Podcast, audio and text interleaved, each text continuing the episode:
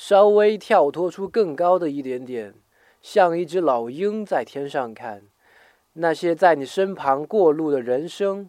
如果有机会了解，你真的会感慨，那是一段段多么精彩的生命故事，不由得会有些恍惚神往，生命的无限意义就在此展开。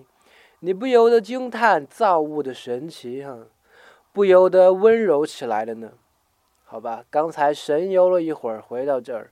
大家好，昨天讲到人是个不讲理的动物，认为对他没利或者和他没关系的，他就不去接受。甚至你在那里连续说了十遍，他也有可能装作没听见。这种人到了社会上，大概会比较纠结吧。今天回复“心亮”两个字，给你看看，承认这个社会到底是一个怎样的状态。